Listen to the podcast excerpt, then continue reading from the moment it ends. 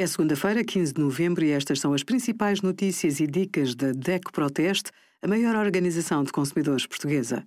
Hoje, em DECO.proteste.pt, sugerimos entrevista a Marianne Fernandes Pérez, da Organização Europeia dos Consumidores, sobre segurança e política digitais, como escolher e conservar as variedades mais populares de couves, nutritivas e pouco calóricas, e a nossa ação Lixo vai deixar de ser água, com boas notícias para quem recicla. O AutoVoucher é uma nova funcionalidade que permite obter reembolso de parte do dinheiro gasto em combustíveis. Para beneficiar, comece por aderir à plataforma eVoucher, caso ainda não esteja registado.